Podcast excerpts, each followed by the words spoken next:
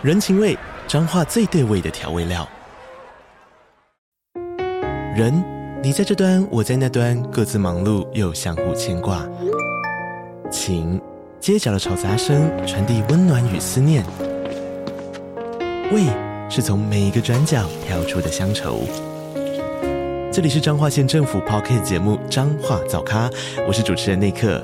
从彰化大小事各具特色到旅游攻略，透过轻松有趣的访谈，带着大家走进最在地的早咖。准备好了吗？彰化的故事，我们说给你听。以上为彰化县政府广告。只能用四十年吗？为什么可以延役呀？就是那，我就我觉得。英文讲就是 expire，right？那 expire 就是坏掉了，不是吗？就不应该再用啦。那你就给它 extension 就好了。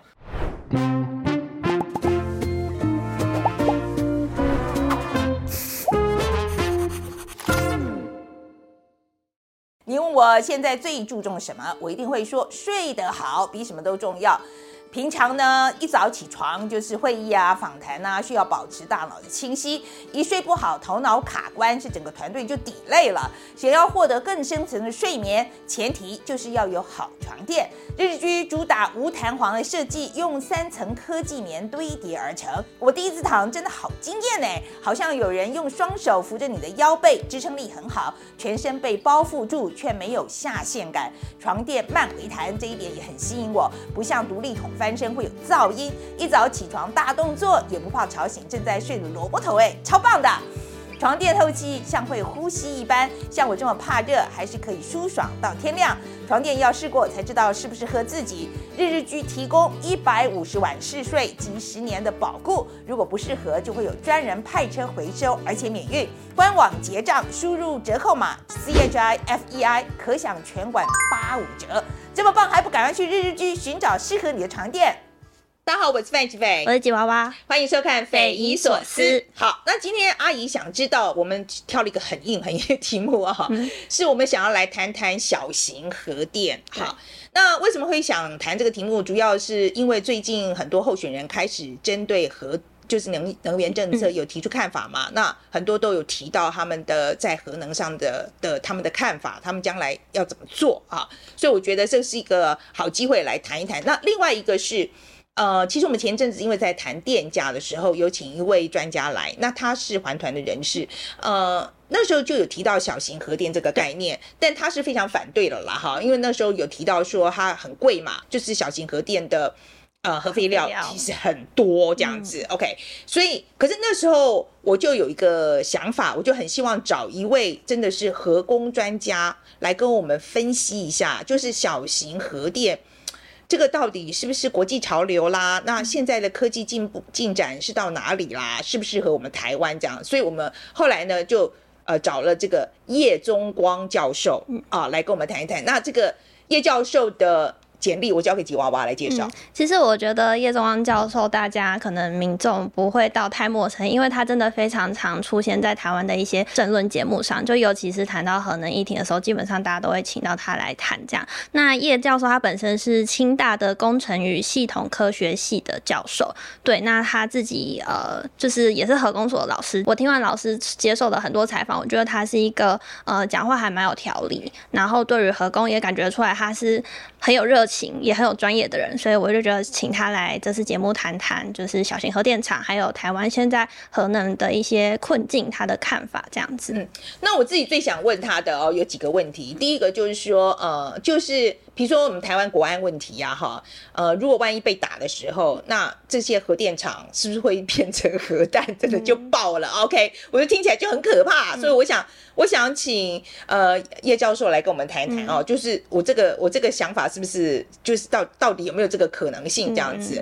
这是第一个，然后第二个是呃小型核电厂，嗯，到底是不是？我都一直听人家讲，就是说会很贵，就是它其实做出来的电会很贵，呃。到底这个是有没有合理啊？就是它发电成本很贵，这个意思。对，没错，就做出来的电一个一定呃每一度的那个电费其实是高于传统电力的。嗯，那我觉得如果是这样子的话，我们为什么要做它？因为如果要核电，不就是要便宜吗？嗯、要很多，要很干净啊，不是吗？那所以我就觉得，那如果很很贵的情况之下，如果核废料核废料入额又真的很多的话，那干嘛要做？嗯，OK，所以我觉得这都需要厘清了。阿吉娃，你最想知道什么？第一个是呃，我想要知道就是台湾一定要核电吗？台湾其实一直有在推这个二零二五非核家人的这个趋势。那现在也可以看到国外其实都很追求近零碳排这件事事情，但是。追求近零碳排的同时，就是核电有没有被纳入这个选项，其实在国外也是有很多的纷争的。所以我会想说，如果这个能源的选项是很难以达到共识的话，那。我们一定要用它吗？就是我讲这句话，不是说我现在是支持核电或是反对核电，是我真的好奇说，像台湾这样的条件，核能是我们没有办法舍弃的选项吗？那如果真的没有办法舍弃，我想要听老师的意见是为什么我们没有条件去舍弃核能.对，这是我第一个问题。然后第二个问题就是，因为我自己在做功课，然后其实我们今天也会延伸谈到说台湾的一些问题嘛，就是核能的问题。那我就看到很多人就是在炒核废料这件事情，那确实是蛮大的问题，因为现在各个候选人其实都有提出说核电厂有没有延役的可能性？那讲到要不要延役呢，就要先讲到我们这个核电厂里面的核废料要怎么拿出来呢？这样子，对，所以对于核废料的问题，我也非常想要听教授，就是他来谈说台湾到底卡关在哪里？那这个卡关的部分到底要怎么去解决？这样子。OK，好，那我们来听听叶教授是怎么说的吧。中光，我们先谈一谈哈，就是核电这个东西哦。我说实在我。呃，我常常有很 confused，就是说我们现在全球的主流趋势到底是什么？因为我最擅长的还是核电嘛，所以我们还是从核电的部分开始谈起。确实哈，核电经过一呃大概一二十年的这个复苏之后，到了二零一一年的时候，就碰到了一个福岛事故嘛。那福岛事故其实冲击蛮大的，全世界很多国家因此而决定放弃核电。可是很快的，二零一二年我们观察到。全球核电的总发电量确实因为二零一一年的事故，所以二零一二年的核电总发电量确实下降。可是很快的，二零一三开始，整个核电发电的度数又开始增加。确实有很多国家都还持续在发展核电嘛。那之前像比利时，我刚刚提到啊，他那时候事故之后，他也决定要飞核啊，就现在又改变主意了，他决定让。它的核电厂延役嘛，那很多国家像法国也要新增机组，美国也有新增机组的规划。日本，我们周遭的日本、韩国更不用讲了，他们会，其实这些国家啊，为了二零五零净零碳排，他们都做了很多的评估。那一致的发现就是，他不能放弃核电，因为他放弃核电，他完全没有办法达到二零五零净零碳排。那所以在这种情况底下，我们预期到。去年的数据出来之后，应该也是一个上升的趋势了。对，好，那就感觉上好像是真的有一点复辟哦。嗯，可以这样讲吗？我不太喜欢用复辟啦，哦、应该说复苏啦。OK，好，是有吗？就是下去又上来了，是的确是有这个反弹的趋势。尤其那个事故之后，那个特别明显。所以我们可以讲，有一度很多国家的确是想要放弃核能，可是为什么后来做不到呢？后来做不到，最主要的原因就是欧盟决定课征。边境碳税，它主要是考量说，你如果产品的碳足迹过高，它苛征你碳税。那这个对企业而言，它就是它一定会影响它产品的竞争力嘛。那所以它会努力的想要去取得利绿电。那最明显在我们台湾就是台积电把所有的绿电都买光了。但是今天在做出口贸易，又不是只有台积电，所以当然其他企业也都会紧张。但这个情况不会只发生在台湾，那全世界更多的国家都面临一样的问题嘛？那这个还只是边境碳税的部分。那另外就是大家都定了一个净零碳排，因为全球暖化是一个 issue 啊，那大家都很很担心嘛啊，所以每个国家都定了有共识的，都定在二零五零要达到净零。那你想要达到净零，你得定出一个具体可行的目标。结果发现，现在正在使用的核电是最能有助于。这个国家达到净零碳排，所以大家也不会放弃，甚至我刚刚提到，有些国家甚至要新增核电的机组。嗯，对。好，那我们现在就来讲说，我其实最现在最想知道，就是这个小型核电是不是最近这个很夯？嗯、对啊，非常热门啊，连企业自己都提出了。对。对然后之前我知道说，曹新成就有提过说，新竹、台南要设置这个小型核电嘛。那郭台铭有讲到一县市一核电嘛？电好。先讲一下小型核电到底是什么？好，为什么核电就核电？然后为什么要特别讲一个小型核电？因为一般民众其实对于核能安全是非常的重视。那过去我们的核电机组都是属于大型机组啊，动不动就接近一百万千瓦。那比如说比较小型的，像我们的核一盖的比较早，那它的装置容量就比较低，它只有六十五万千瓦左右。可是你看核二、核三，他们的装置容量都将近一百万千瓦。那核四，核四一部机组就这个一百三十五万千瓦，都都是属于大型机组。就大家看到大型机组，然后又是。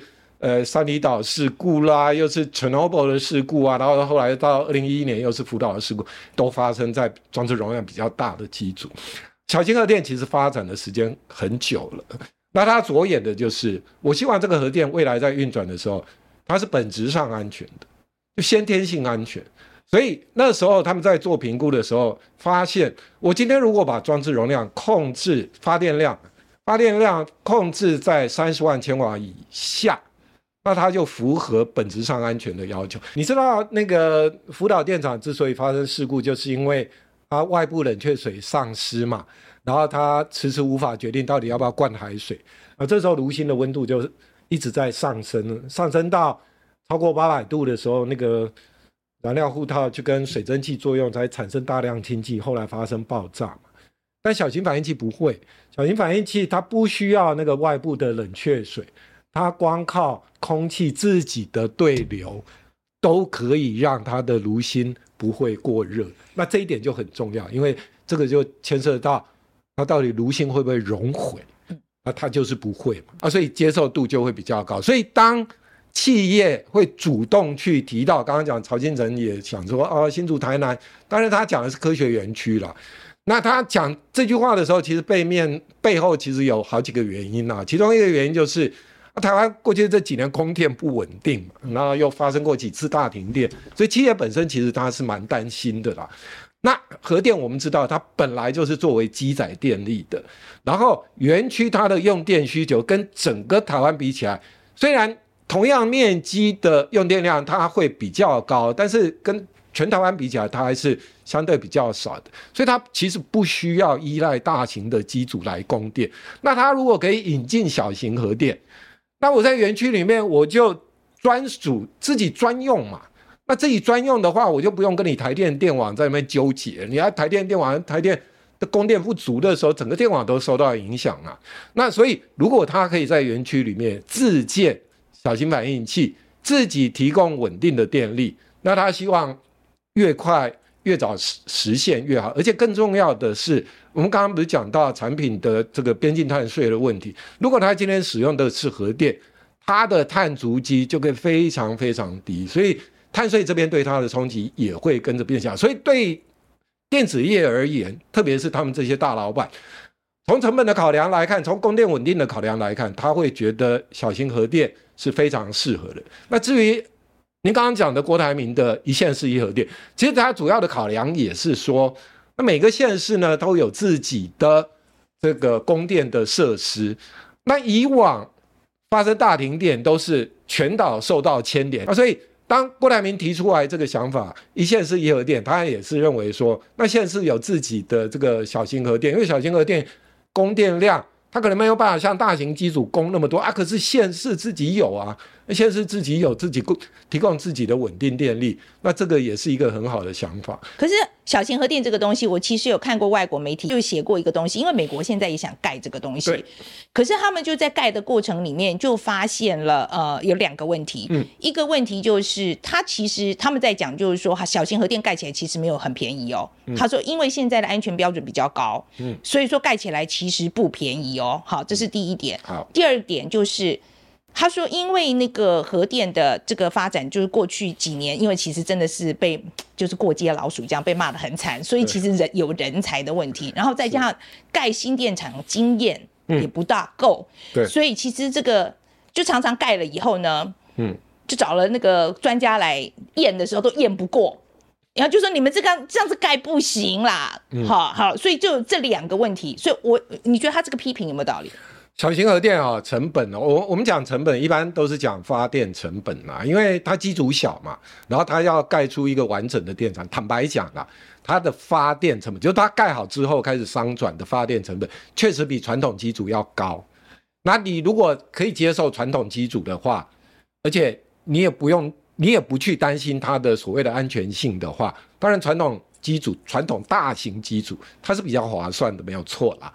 但如果你说整个建造的成本而言，那我刚刚已经讲，它设备系统都变得比较简单嘛，它的占地的面积也比较小，甚至还有一点，它连审查，就是管制机关在进行审查的时候，它的速度都可以比较快。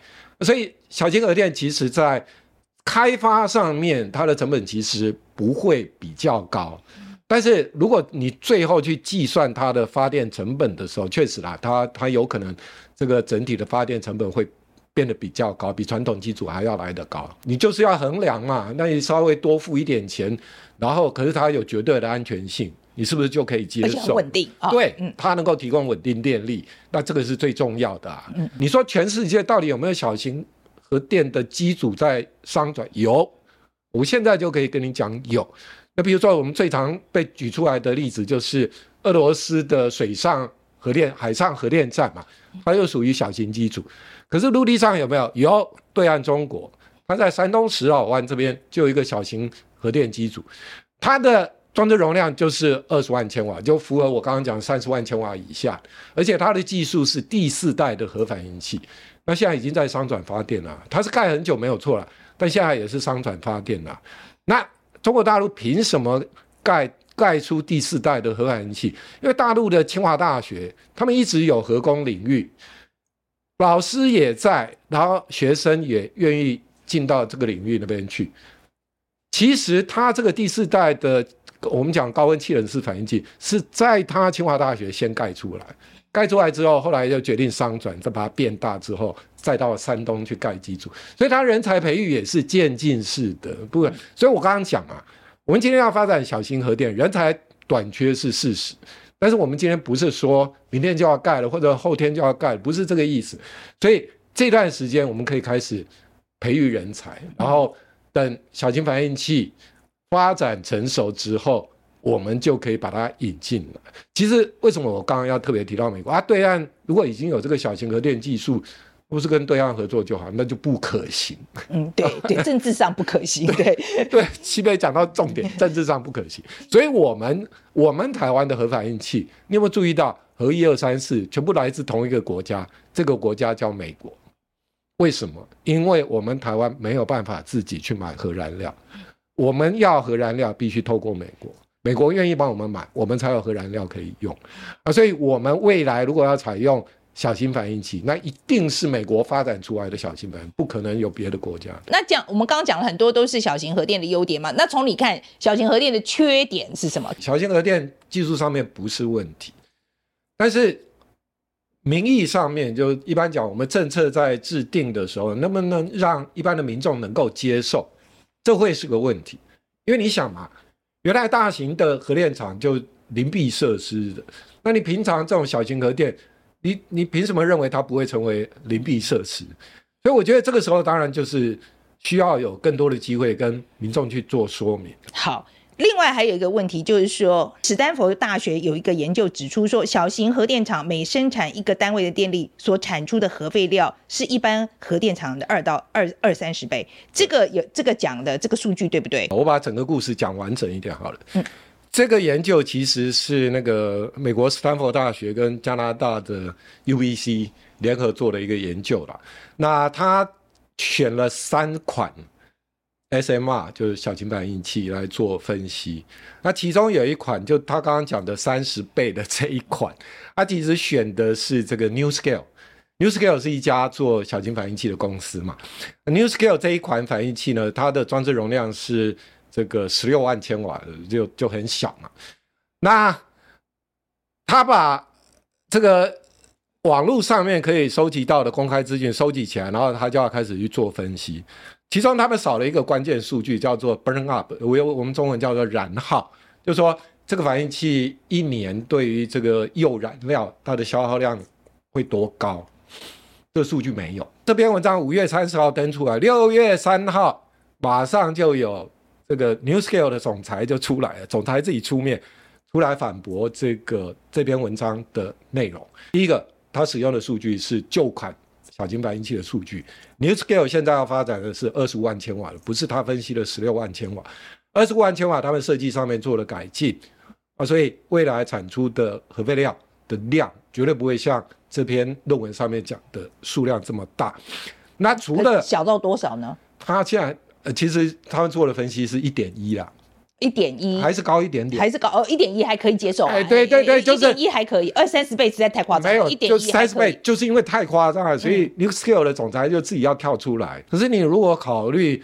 像这个 Bill Gates 他们公司的这个 TerraPower 他们公司出了一款叫 Natrium，他们也是小型反应器，它的核废料量体只有零点二四哦，更更少，少很多。嗯、那其他的其他款的反应器也大致上是类似的情形，所以当然一点一的有啦，因为 NuScale 的就就是一点一嘛，比传统还大，所以大家可以自己去考量，你未来想要采用的是哪一款。OK，好。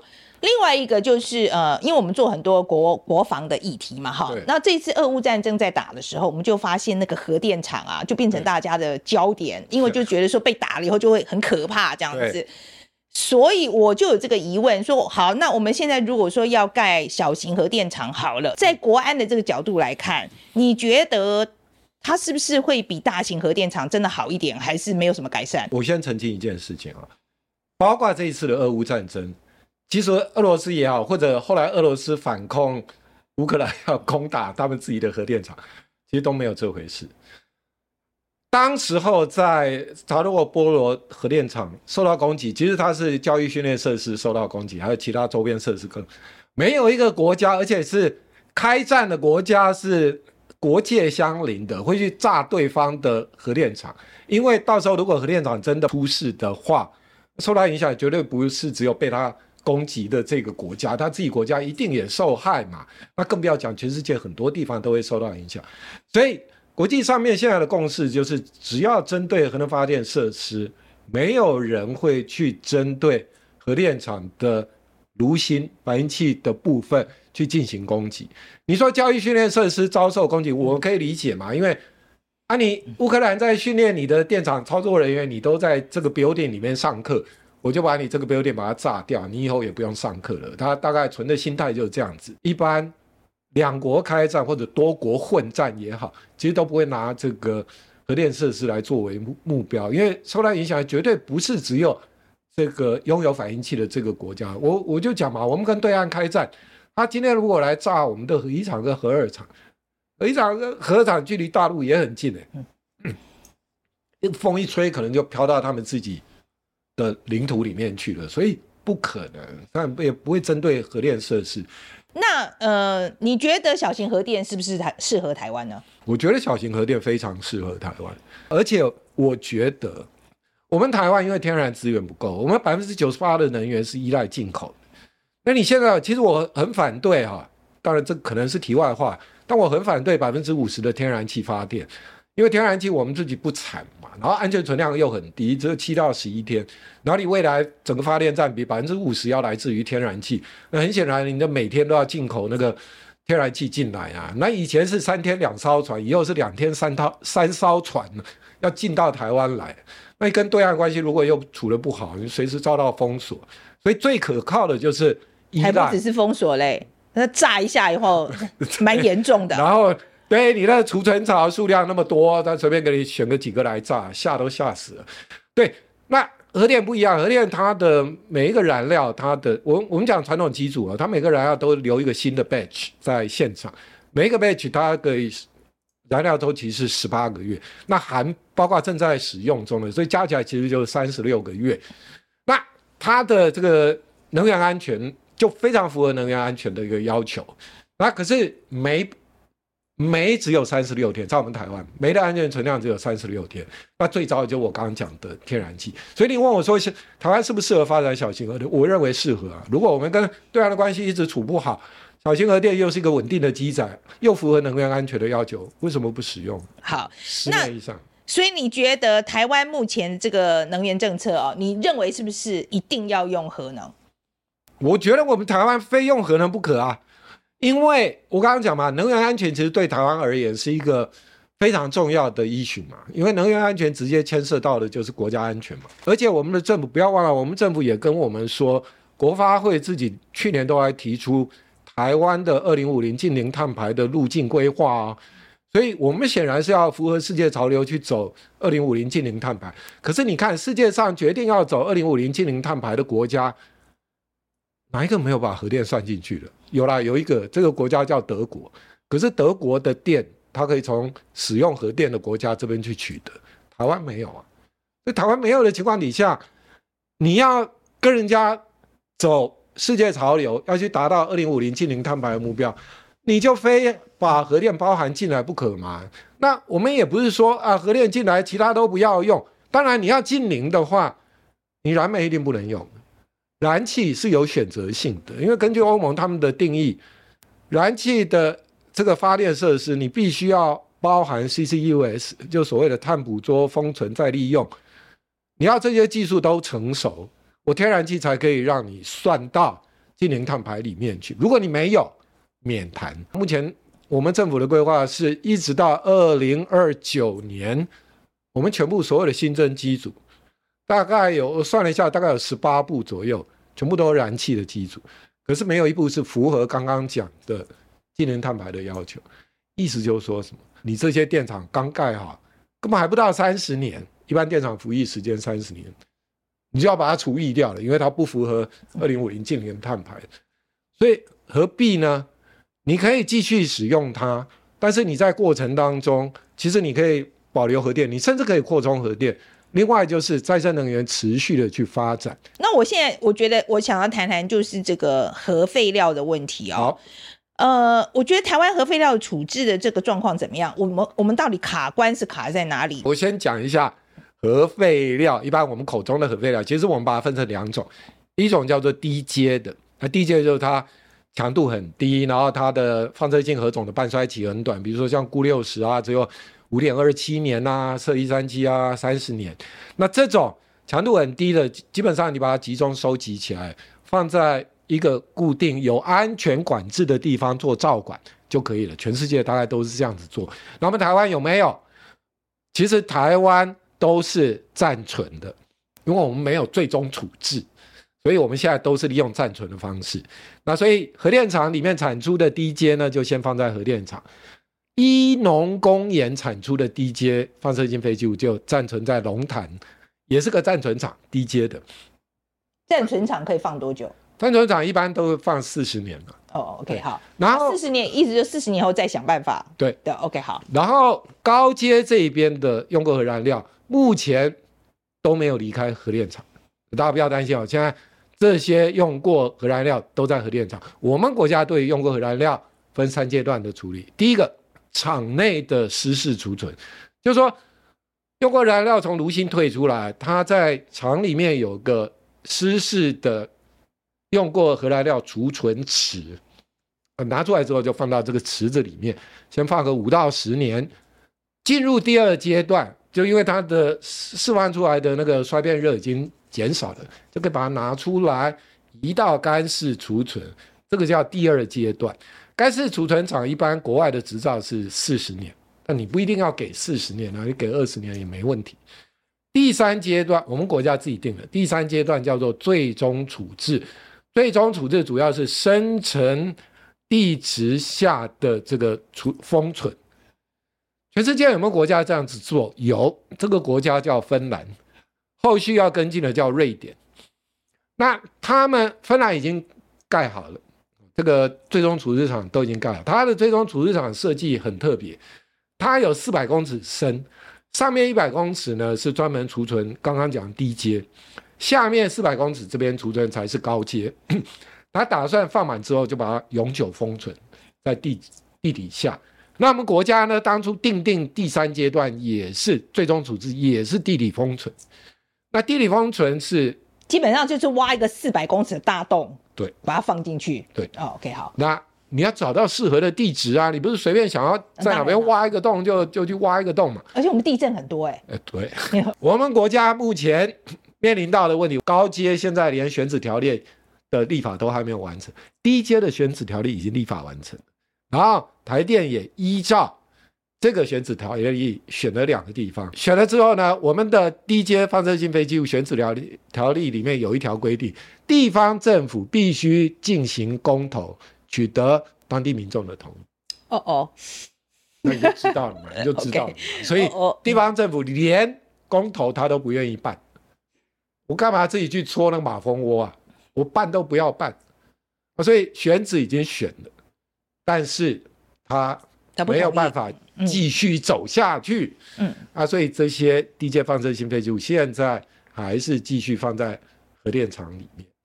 那高阶可能齐伟马上就要问我说：“哎、欸，那侯友谊不是在卡那个干式储存厂？”对对对对，好，那我们就讲讲这条。我们先讲这条新闻好了，就是侯友谊他在讲，就是说核电是选项嘛，哦，对，核三不能除役，核二可以延役，核一经过评估之后可以启动就启动，哈，对。可是我呃，我其实在看的时候，我第一个疑问就是说，不是说只能用四十年吗？为什么可以延役呀？就是。那我就我觉得英文讲就是 expire，right？那 expire 就是坏掉了，不是吗？就不应该再用啦。那你就给它 extension 就好了。可是问题是，为什么当初那为什么当初要设四十年呢？是不是表示说这个东西只能用四十年的意思吗？啊，不是不是，哎，这个我稍微、哦、这个这个问题真的很好，这个我稍微解释一下。当初这定四十年是美国定的啊，其他国家没有跟着做，但是我们台湾有跟着做就是了。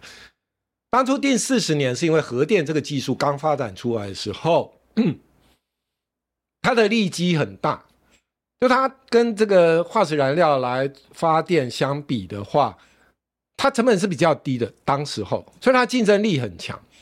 所以美国政府认为说，哎，那再这样子下去，那其他那个火力发电都不要活了，那以后大家都去走那个核电就好了。不行，火力发电的这些这些 utility vendor 他们也不同意，所以他就说，为了反托拉斯 antitrust。的这个要求，我执照只能发给你四十年，四十年之后再说。所以没有因为说啊，四十年到了，所以组件设备都不能用，没有这件事。那现在的真实的情况就是，美国有超过九十部的核电机组都要延役，而且有些已经正在延役。延役一次的执照是二十年，所以蛮多机组都已经超过，都已经拿到延役到六十年的执照。但是你要延役之前，你就要提出一个延役计划书，延役计划书给管制单位去审查，审查完毕而且通过之后，你就可以顺利进行延役。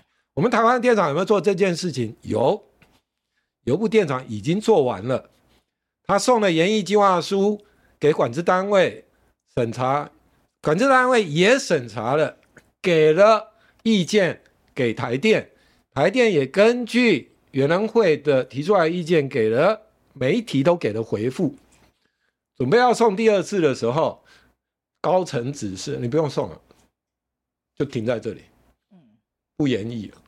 对，这个高层是指谁？你直接讲吧。就蔡英文政府就 OK 好，所以听起来要延役是 OK 的，就是就是可行的，技术面是没有问题的。好。那好，那我觉得就是侯友谊提出这个核核能的构想、演绎构想的时候，那台电就马上发声明回应说，核一干除设施完成十年，十三届四十三次送件都被新北新北市卡关。哈，那湖办这边就回回击说，台电申请这个水保计划却没有按图施工，计划送了十三次都不修正。好，那不补水。不补补送这个水保计划来核定，他就不重不重视这个高放射性核废料储存安全的这个改善。他们两边到底谁说的是对的啦？这就口水战了。嗯，其实其实我在很多节目我都讲过，新北市政府不是真的很在意台电的水保计划到底有没有符合安全的要求。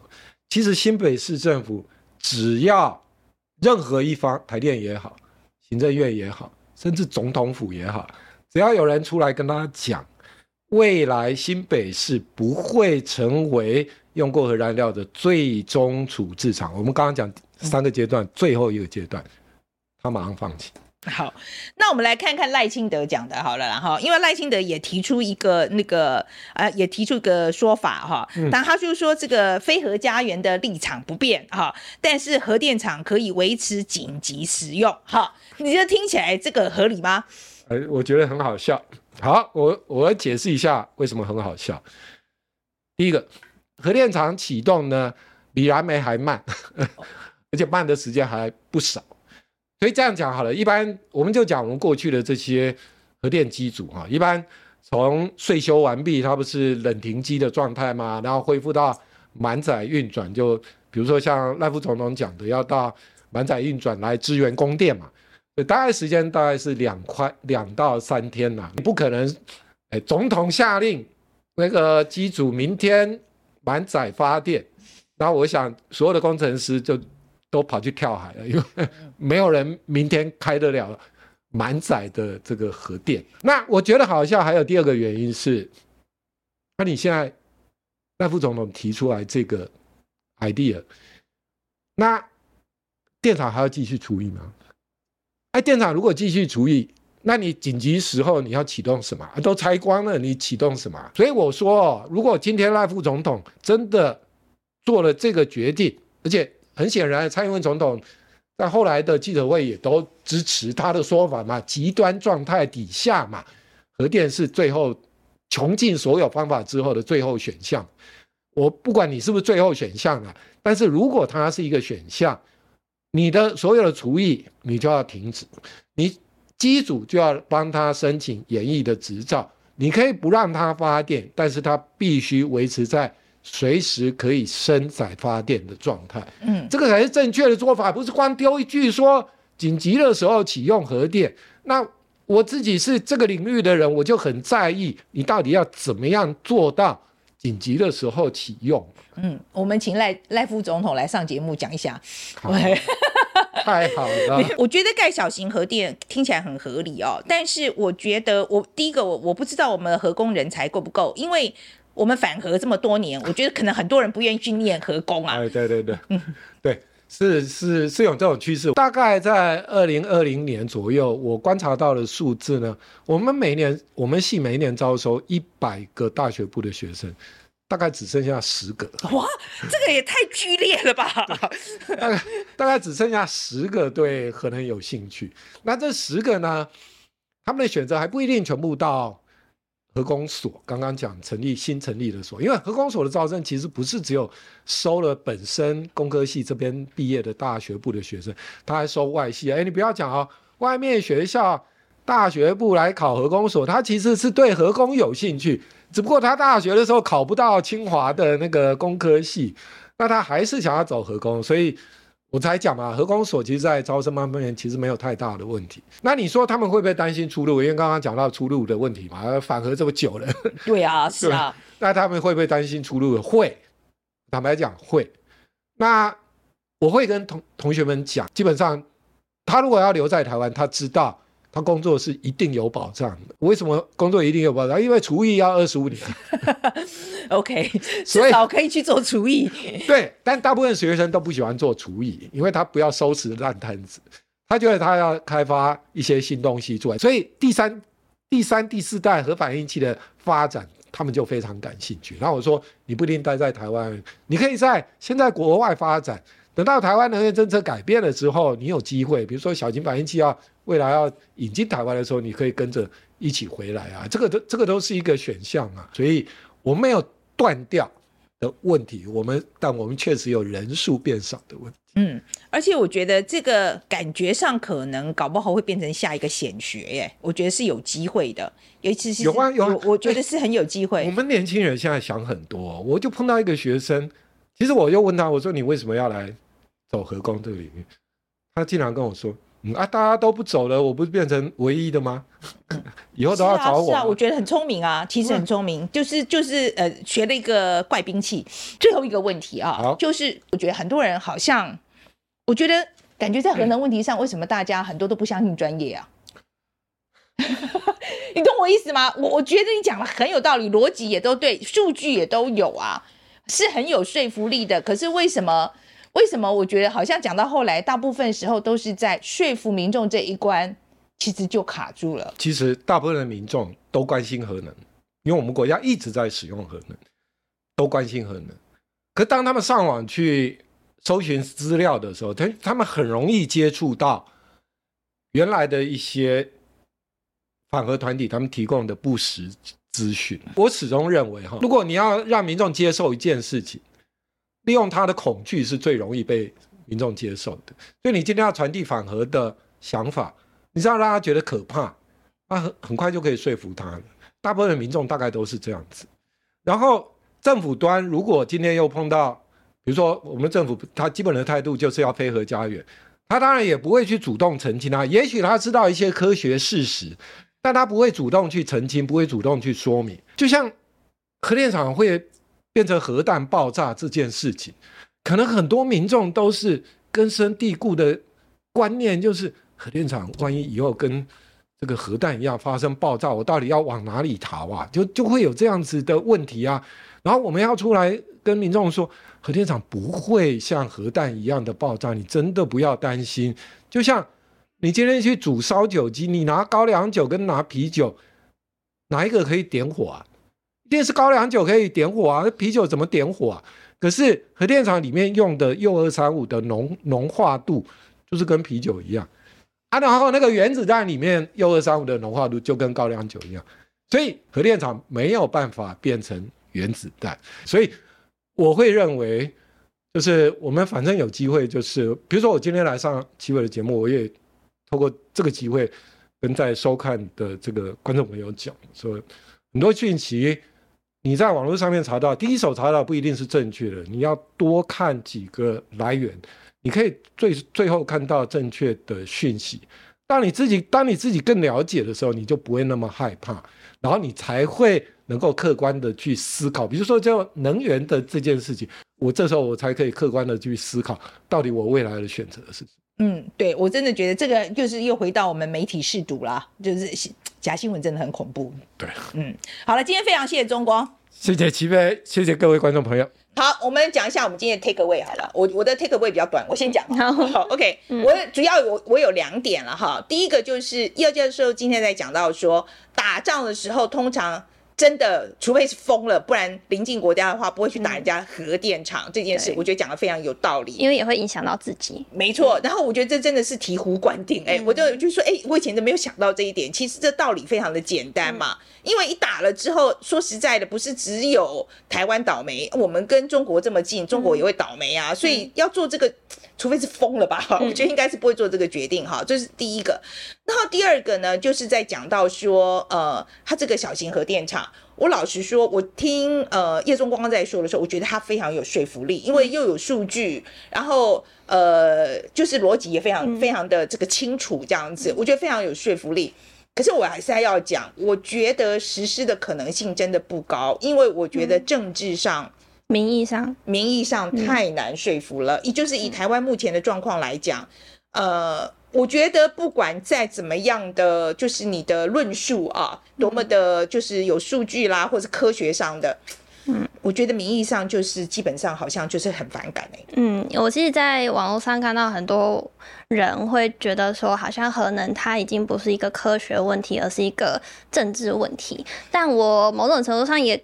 也会觉得说，是因为核能的这门科学真的非常的艰深。身为一般观众啦，就是可能也要有媒体素读的能力，就是也要尽量不要说，今天我觉得哦这些东西好难哦，我不想要不想要去理解，反正我就看别人就是觉得说哦哪一个好，我就选择哪一个，就可能还是要有自己的判断能力比较好。然后再来就是，我觉得我今天最大的收获一个部分是，教授他今天有提到说，小型核电厂它为什么大家会觉得说它比较安全呢？因为在我的理解，我会觉得说小型核电厂不就是大型核电厂的缩小版嘛，那 秘密，对对对，所以嗯、呃，所以像我们现在想到一些，呃，大型核电厂会遇到问题，到小型核电厂就不会遇到吗？不然的话，为什么会说它比较安全呢？对，那刚刚教授有讲到一个点，我是我之前就是找资料的时候好像没有注意到，就是他有说小型核电厂它是在遇到突发状况的时候，它是有办法自身去进行冷却的，而不是像可能大型核电厂它要用就是那个大量的大量的水，然后甚至可能你也要用外部的电来辅助它运作什么的。但小型核电厂因为它规模小，所以它其实可以靠空气就去冷却它。我觉得听起来还蛮还蛮难想象的。其实这一点蛮重要的，对，我一听后就，哎，这个就不错啊。真的吗？这样子？对，我就觉得，哎，这不错啊，这听起来真的安全很多啊。对，不过就像我们刚刚前面有提到，就是因为这些技术都还在试验阶段嘛，所以我们其实也可以等等看，过一段时间后，如果其他国家有试成功的案例，那我们也可以来考虑说，哎，是不是真的有可能成为台湾的选项之一？然后叶教授其实在今天访谈之后，嗯、他有特别跟在我们聊天的时候，嗯、他有特别补充一点，他就说，其实像是美国啊。